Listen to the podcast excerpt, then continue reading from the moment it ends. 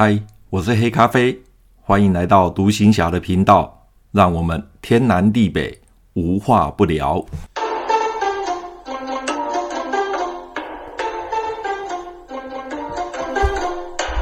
由于乌克兰战争的关系啊，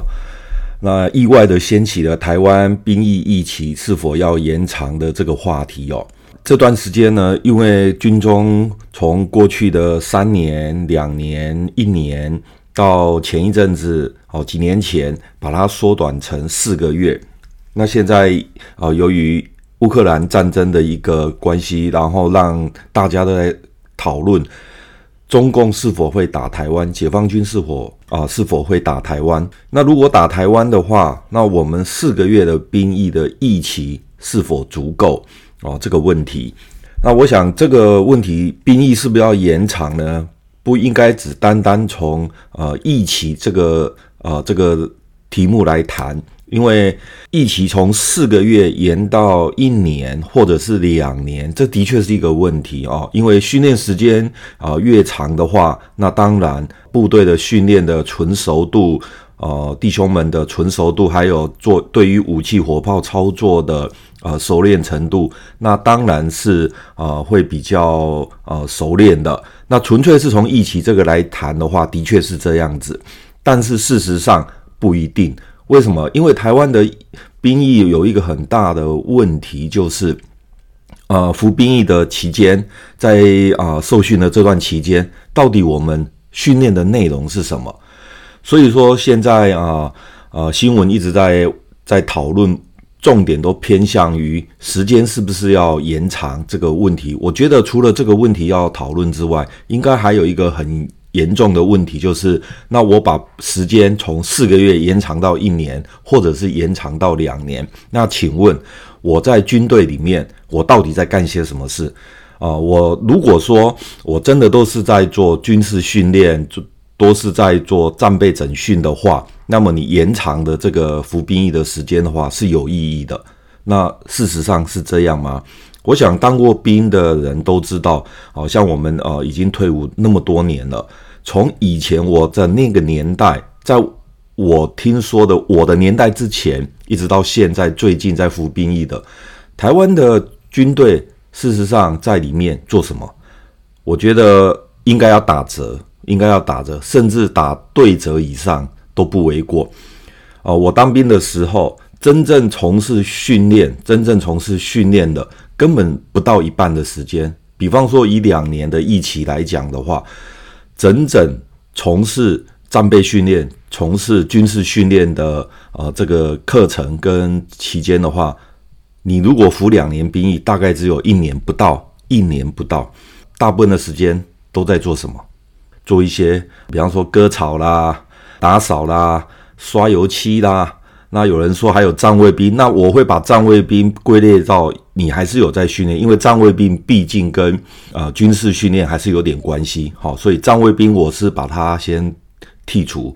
那你其他时间你做的那些事情，要不然就是做一些很没有意义的事情。所以说今天的国防呃役期要延长，我个人是觉得有需要。因为四个月真的是太短，四个月能做的事情真的是非常非常的不够，所以应该是要延长。那延长一年，延长两年，哦，这个我想就见仁见智啊，也许就是由专家去探讨。但是我个人会比较认为说，延长没有关系，延长至少我觉得至少应该要一年。哦，最少要一年，但是这一年应该是要扎扎实实的在训练部队，在训练那个当兵的弟兄们的呃战绩，这样子服兵役才会有意义。否则的话，根本就是延长浪费时间。我举一个实际的例子，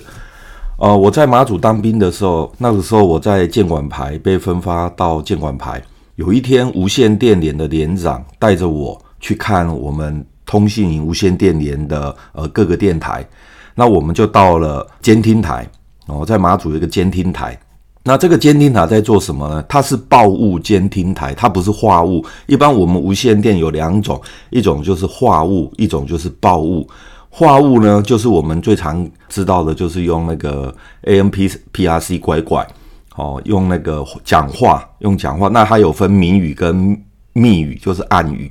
这是属于话务的部分。那另外一个就是报务，报务就是我们拍电报。那个监听台它是属于报务的监听台，那专门二十四小时在监听大陆地区的解放军。他们在传无线电电报的时候，我们会把他的电报给他录音下来，然后去判读，送到所谓的译电室。我们还有一个译电室，去那边做判读，拿去解码解密。他们那个报务啊，它就是有分长短音，哦，就像比方说滴答滴滴答滴滴滴滴答答，类似这样子，它有长短音。当时我就在那个监听台，我们几个人，还有包括呃无线电连连长，我还有监听台的台长，监听台台长就是上一次跟我去高登看装备的那一位啊、下士的台长，还有几个三年兵哦，那个台长本身就是三年兵哦，那那个年代我们都还有三年兵，那大家一起就在那边监听台那边在监听解放军他们在做电报的发送。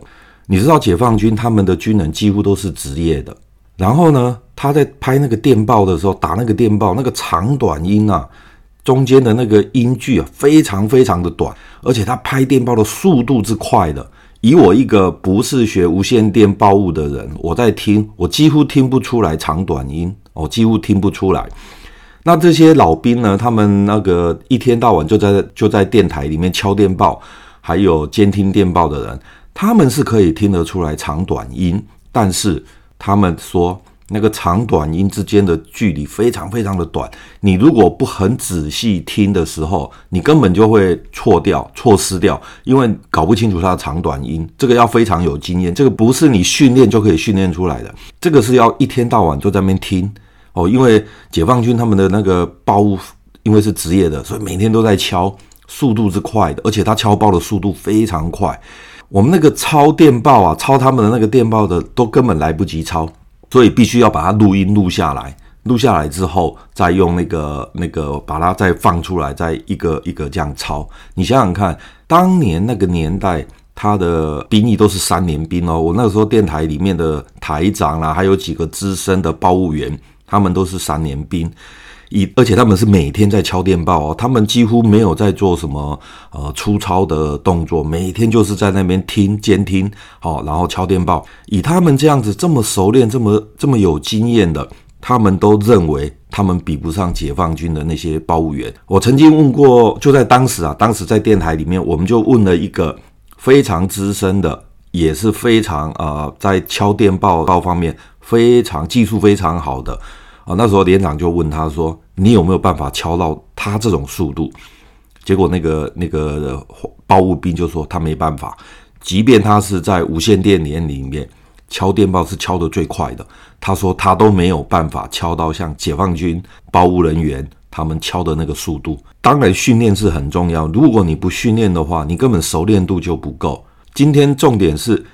你延长兵役的役期是对的，至少要一年，这是对的。但是你延长呢？你在里面干什么？在军中里面干什么？你如果还是在打扫厕所、扫地、扫落叶、刷油漆，那真的我觉得没有必要。你不要浪浪费那些役男的呃时间跟生命。如果要延长役期，那就必须真的扎扎实实的做战备训练，否则真的是呃浪费那些役男的时间哦，也达不到延长役期的。的那个重要性，还有它的需要。今天哒哒喳喳一开始讲的这些哈，那我们再回到啊、之前谈到的。今天我要谈的就是延续我上一次马祖当兵去之前啊、抽完签在炮兵学校抽完签，然后有十几天的假期，我带着同学去环岛旅行。那整个旅行完之后，大概还有剩下几天的时间。那除了整理一下要去马祖的一些呃个人的装备行李之外，那我几乎每天都泡在电影院里面。高雄那个时候的二轮电影院还蛮多的，只要给他一笔钱可以看两场电影哦，给一张门票可以看两场电影，所以我几乎每天都在电影院里面泡着。终于要到了我要去部队开始我的军旅生涯了。好。那在离开炮校的前一天呢，我们所有呃所有的同学都收到了录影报道的通知书。那不管你是抽到本岛或外岛的，都有收到这个入营报到的通知书。我一收到通知书之后，我把它打开一看，它上面写到，抽中马祖的人，包括东引，包括那个幺九三师的的人，还包括举指部，就是莒光指挥部的人。你抽中马祖的，必须在民国七十五年，也就是一九八六年的十一月二十一日当天，到基隆的尾仓岭的马祖前线，哦、呃，应该叫做马祖前送官兵转运站去报到。马祖前送官兵转运站，好，那当年早期在台湾服兵役的军人呢，下部队抽到马祖或东引或莒光的新兵，或者是新进的军事官，都必须先到这个地方哦去报到。那主要是因为要在那边等待搭军舰前往马祖或东引。那我从来没有去过基隆，第一次去基隆就是要到马祖，所以基隆对我来讲呢，印象深刻。而我根本就不知道尾昌岭在哪里，不要说不知道了，我连听都没听过尾昌岭这个名字，所以就是那时候一收到的时候，真的是不知道该怎么办。后来啊、我们几个抽中。马房部炮子部的同学，十四个同学里面，其中有一个同学，他就他的家就是住在基隆，所以他知道尾仓岭在哪里，所以我们那时候就约好十一月二十一号的早上八点钟，我们一起在基隆火车站碰头，然后再一起到尾仓岭去。我记得我每年寒暑假都会去环岛旅行，那我每一次都是搭。在高雄火车站搭晚上十点五十分从高雄出发的莒光号列车，而这一次呢，我依然搭了这班列车要到台北，然后再从台北火车站转平快车到基隆。那个年代还有平快车哦，现在台湾已经没有平快车这个这个车种了。那往年搭这班莒光号列车的时候，从高雄火车站一出发。车厢内呢，就会放一卷轻音乐的卡带，哦，在那几年，莒光号这一班莒光号放的音乐带都是同一卷，那整个顺序也是一样的。那当整卷音乐放完之后，车厢内就会将灯把它转暗，然后以便让乘客可以多多的休息。我记得那个时候，呃，每一次出发的时候放这一卷卡带。我都会心情都是很愉悦的，也很轻松的。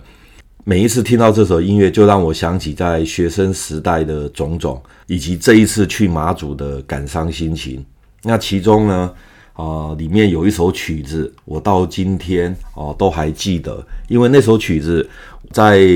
举光号它在播放的时候，它大概的的播放的顺序大概是中间。那每一次听完这首曲子，我就会开始逐渐的要睡觉了，因为我非常喜欢这首曲子。这首曲子，我想很多朋友你应该都有听过，那 YouTube 里面也有。它就是由法国的吉他演奏家尼可拉斯·安吉利斯所演奏的《安娜小千》。那这首歌啊、这首曲子我在 YouTube 也有找到，每次听到就让我想起当年在举光号上的种种。那经过一整夜的旅途，我在车上几乎都没有睡着。因为什么？因为这一次是要到马祖去，而且是外岛。在我们那个年代，外岛是一个既陌生又神秘又会让你恐惧的地方。特别那个地方当年是属于前线，又是管制区，不是任何人可以去的。那一天晚上，我要到。马祖坐这班车的时候，其实心情是很沉重的。所以呢，整夜好从高雄出发一直到台北，整夜我只是稍微浅眠睡一下，那有时候又清醒过来，所以中间根本几乎是没有睡的状态。那有时候呢，睡不着就看看车窗外昏暗的路灯，还有稀稀疏疏的行人，以及呢，在过平交道的时候，在等我们这班列车通过的汽车跟机车。他这班车晚上呢，过了台南之后，进入到嘉义，就是整片的我们所谓的嘉南平原，一直到彰化云啊云林彰化到台中这一段，你可以看到整个嘉南平原哦，它的稻田啊，还有一些整个风光这样子。虽然它是晚上，但是你可以感受到那个风哦吹拂啊。虽然莒光号莒光号它是密闭式的，但是你看到那个风啊，在外面这样吹拂的时候，那个稻田啊，还有树树木的树叶就这样子飘来飘去的。所以那个时候在搭这班车的时候，我常常就会这样子看。那这一次呢，同样的场景。我在看的时候，其实我那时候也没有什么心情要看的，因为呃，火车越来越接近基隆，也就是我越来越接近马祖了，所以每经过一个车站，心情却是很沉重的，因为每一个车站都是那么的熟悉，但今天每一个车站对我来讲都是那么的沉重。好，终于到了基隆火车站了，在台北火车站转车之后，到了基隆火车站。那同学们呢，就陆陆续续的出现在车站大厅。那大家都是同样的装扮，陆军的草绿服，加上一顶啊、黄埔的大背包，里面就装的不是锅碗瓢盆啊，但是装的就是啊、呃、自己一些盥洗的用具啊，还有去外岛的个人的随身用品。那十四位同学终于到齐了。那我们那个同学他就啊、从基隆，他住基隆嘛，他就走过来。那他就跟我们说，呃，尾昌岭距离火车站不会太远，我们就用走的好了。所以我们就这样一行人十四个，一大早从基隆火车站出发，然后就这样慢慢晃晃到了尾昌岭营区。基隆真的是渔港哦，人家说基隆啊，一年三百六十五天呢，啊，常常都在下雨，没有错。我们当天到了基隆的时候，也在下雨，也在下雨。那走在基隆的路上，感觉到整个。市区还有马路湿气很重，你就知道它大不知道下了多少天了，否则不会有那种感觉湿气很重的那种感受。到了尾昌岭营区呢，因为那个营区小小的，你会感受到那个潮湿更严重，比在外面更严重，空气中感觉到有一种发霉的那种感觉。所以由于这几天天气很冷，再加上下雨的关系。所以我们到了基隆尾昌岭报道完之后，里面的对职干部就告诉我们通铺我们的寝室在哪里。所以我们十四个同学通通住在一间大通铺上面。我们把行李放好之后，大家就在啊、那边聊天，不晓得什么时候要出发，所以感觉上就是那种随时待命要出发，却又不知道什么时候要出发的那那种感受。所以在那边也没事干。每天除了三餐、洗澡、吃饭、洗澡之外，其他时间都待在寝室内，因为外面都在下雨啊，外面都在下雨，所以也不想出去，所以我们就在通铺的床上，大家就一起在那边聊天啊，啊，讲讲话，开开玩笑。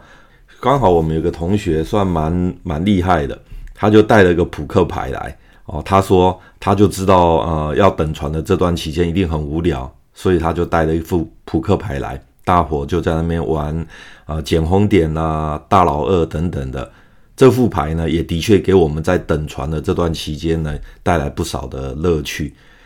那尾昌岭这个营区其实并不大，说实话，它其实还算蛮小的。在这里呢，除了吃我刚刚讲的，除了吃饭、洗澡、上厕所，其他时间几乎都是在啊床上闲聊。伙食怎么样呢？说实话，我当兵这几年。去过几个单位，然后受训的炮校等等的，尾昌岭是我吃过伙食，说实话是最烂的，因为它的伙食，呃，副食不是很好，煮的也不是很好吃，而且它的米饭还有一股发霉的味道，这个可以想象，因为整个基隆整天下雨，你那个米放在呃仓库里面。早晚都是会有这种发霉的味道。只要我一闻到米发霉，我就会想到尾昌岭的呃大米哦。这我想这也是当年去尾昌岭，然后要一起要到马祖的役男共同的回忆吧。实在是那个味道真的很不好。但是去马祖的恶劣心情已经胜过去吃东西了。所以即便是发霉的大米，大家也没有什么怨言，因为毕竟。大家在那边等候船，心情本来就不是很好。那由于当年呃要到马祖外岛，他的军舰出发的时间是要保密的，所以确切的开船时间是没人知道。或许有人知道，但是他也不会告诉你，因为他要出去是保密的，所以我们就只好耐心的等候。大概一直等到我们是十一月二十一号去的。其实我们这一这一梯还算蛮幸运的，我们二十三号下午就开船了，所以我们事实上在尾长岭待没有多久。我曾经听说，我在马祖的时候曾经听说那个士兵啊，曾经在尾长岭住了十五天到二十天，因为那个时候风浪很大，台马之间的船都停航。所以他就在尾昌岭待了十五到二十天，哦，在那种地方待十五到二十天，真的会疯掉，因为他也不会让你出去，即便假日他也不能让你出去。所以我们算运气好的，所以在十一月的二十三日下午大概四点钟的时候，营区内的队值干部突然吹集合哨，然后要所有前送官兵立刻整理好行李，准备出发去港口。本身我们行李就没有打开来太多，所以很快的啊，背包的东西塞一下，拉链一拉，我们就带着背包到集合场了。就到了集合场的时候，就看到好几辆两吨半的大卡车，军用大卡车在门口就排成一排。那那个时候引擎都已经发动了，大家就一个接着一个的上了卡车的后面哦，卡车的后面的呃乘车的地方。没多久哦，车子就从基隆的尾昌岭出发，直奔基隆港的军用码头，准备前送马祖。那当年抽中金马奖搭船到外岛服役的，是许多军人一辈子难以忘怀的记忆。而到马祖服役前呢，必须要在尾长岭啊、待命等船，以及在基隆港的军用码头登船，也都是曾经在马祖服役的役男最怀念。也是最最悲伤的呃历史记忆。好，由于时间的关系呢，我们今天就讲到这边。接下来呢，呃，下一次我会再跟呃各位分享，我们从基隆出发，然后再搭上海军的军舰，然后横越台湾海峡到马祖。接下来就是一系列的我到马祖之后所发生的点点滴滴的故事。好，今天我们就讲到这边，拜拜。